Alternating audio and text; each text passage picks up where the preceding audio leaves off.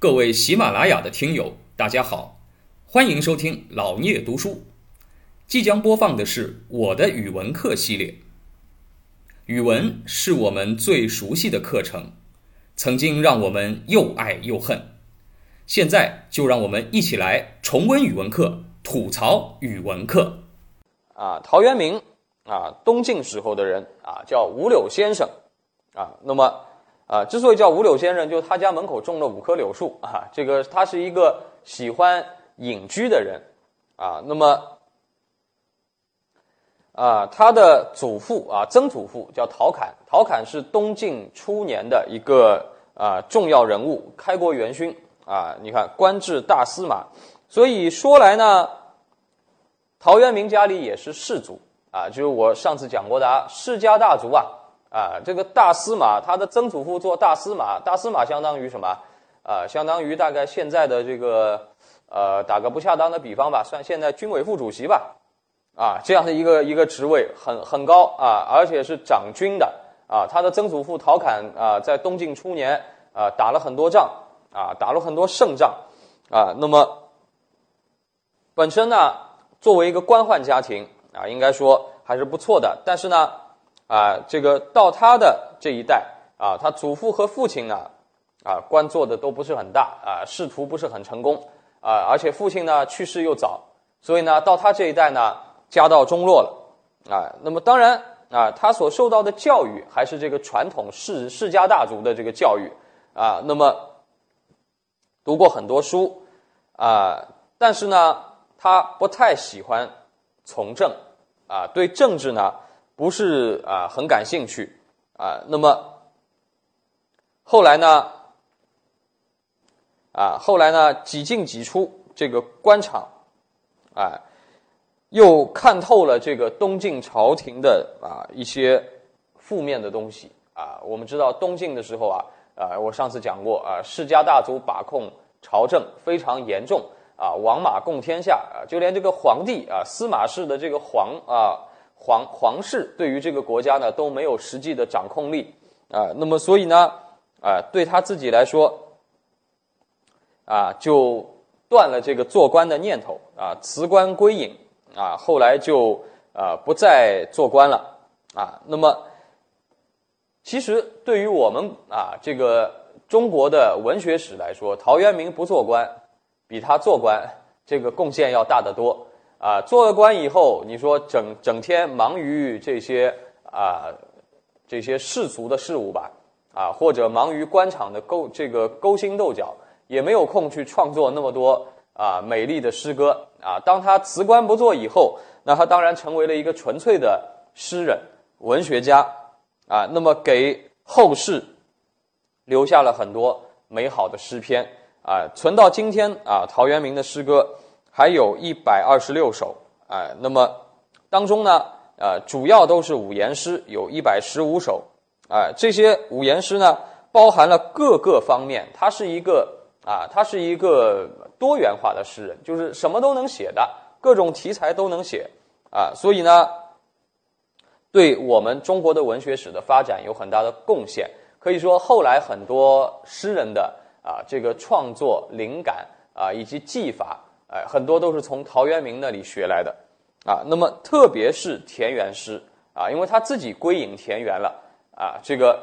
呃，我们也看到陶渊明写的一篇很有名的文章，我想大家都学过，甚至背过，叫《桃花源记》。《桃花源记》是什么？《桃花源记》写的就是什么？就是一个一个人，对吧？呃，到了一个啊大家没有去过的地方啊，机缘巧合到了一个地方叫桃花源。这个桃花源呢，里面的人啊，就像啊与世隔绝一样啊。当年避这个秦始皇啊，这个焚书坑儒那时候。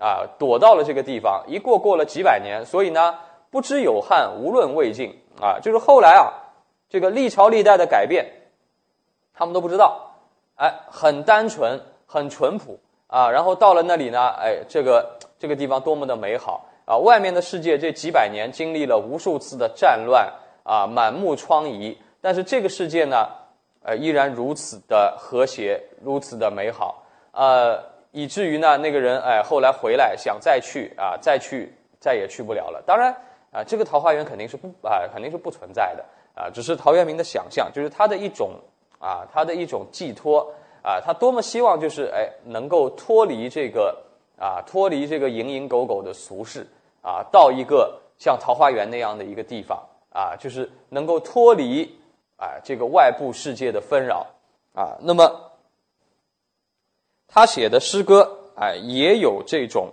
啊，也有这种倾向。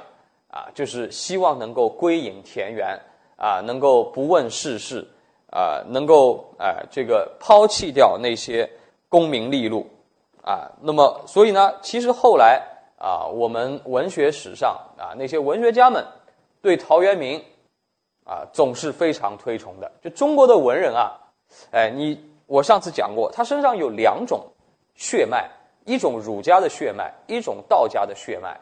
哎，你说一方面吧，中国的文人从小读书，很希望自己怎么样考科举啊，啊，能够出人头地啊，金榜题名啊，啊，这个能够什么，呃，为国家做贡献啊，这个修身齐家治国平天下，啊，能够成就一番事业。